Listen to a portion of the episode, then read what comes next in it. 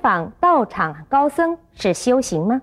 我们都知道，佛经中有一位善财童子，他因为听闻了文殊菩萨的妙法，坚定了进一步去参究佛法的决心。于是呢，他参访了五十三位善知识，最后终于圆满了菩萨行。这就是著名的善财五十三参。参访名山古刹，在各位高僧名师的指点下，真的可以增长智慧吗？我们要如何做一位现代的善财童子呢？现在我们就恭请圣严法师为我们开示。这个观念非常好。如果经常而且参学了很多地方的高僧大德啊，能够集百家之长啊，而成为自己的一个成就，这是非常好了。汇百川呢而成大海。这这么不简单呢，非常好，但是这个观念是非常害人的，害了很多很多的人。呃，我首先呢要讲善财童子五十三参呢，他最初是有文殊菩萨告诉他去参访某一位比丘大德。然后呢，在每一个大德前边，都会告诉他，说啊，下一站呢，你应该去参访某一位善知识，在某一个地方。我这个地方呢，我的法门我已经告诉你了。你现在要深造呢，请你现在到哪一个地方去？因为善财童子本身呢，是一位菩萨呀。本身就是一位菩萨，所以他扮演那个角色，就是啊，在一个地方一个地方一个经过五十三一个善知识啊，给他点示。实际上，通过善财童子的五十三个段落啊，而显现出修学佛菩萨这个菩萨道或者是佛道的一个过程。有那么多的法门，法门呢？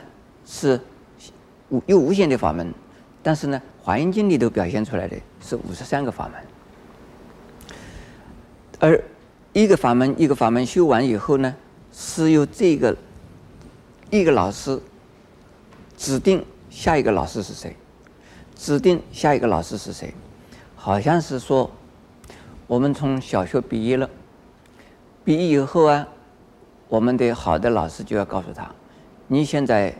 要去考中学了。中学我们台北啊，是女中啊，好像是北女中是蛮好的啊。那么男孩子的中学啊，好像建国中学是最好的，是不是这样子啊？师大附中也不错。还有什么中学啊？成功高中也不错。北二女中也不错，就是说。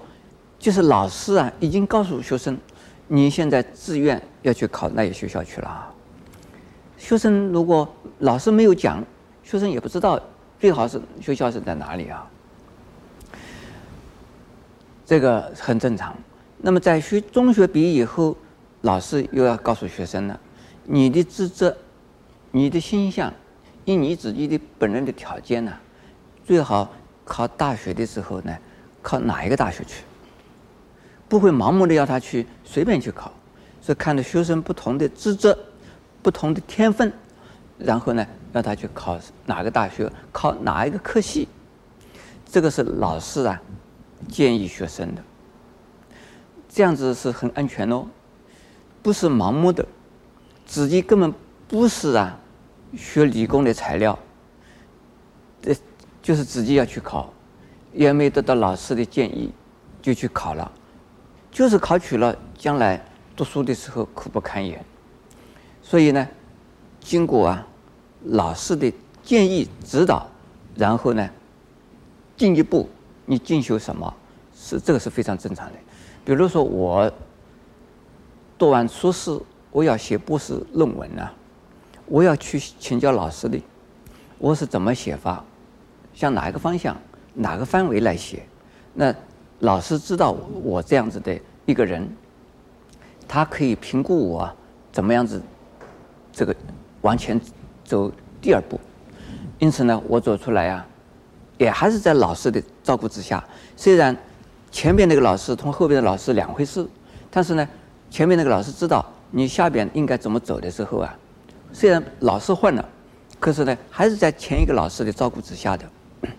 这样子的这个参访啊，才是可靠的，才是啊有用的。可是我们现在的好多的出家的年轻的法师或在家的居士，到处都在跑码头，到处都在呀、就是参访名师。有的人也到我这儿来，我来问他谁叫你来的？我自己来的。我说你的师傅是谁啊？我的师傅是谁谁谁？那你的师傅有没有叫他叫你到到我这来？没有。你师傅知道你来吗？他知道。有没有叫你来？没有。我说奇怪，你的师傅都没有叫你来，你怎么跑得来了？他说我让你来调教调教，这个要这个三才童子五十三餐呐。我说你乱来，三才童子五十三餐是有人介绍的。说你的师傅要我来照顾你。那没有问题，你来好了。你的师傅没有叫你来，你自己来了。我说你住两天三天，你走。我们农禅寺不接受，在我们东土禅寺也不接受。我们是这样子的，我们不是说啊，任何人其他的人的弟子到我这里来，我说啊，我了不起，你看看他的弟子都到我这儿来了。我这个地方不是这个样子，一定啊，循规蹈矩，照规矩来。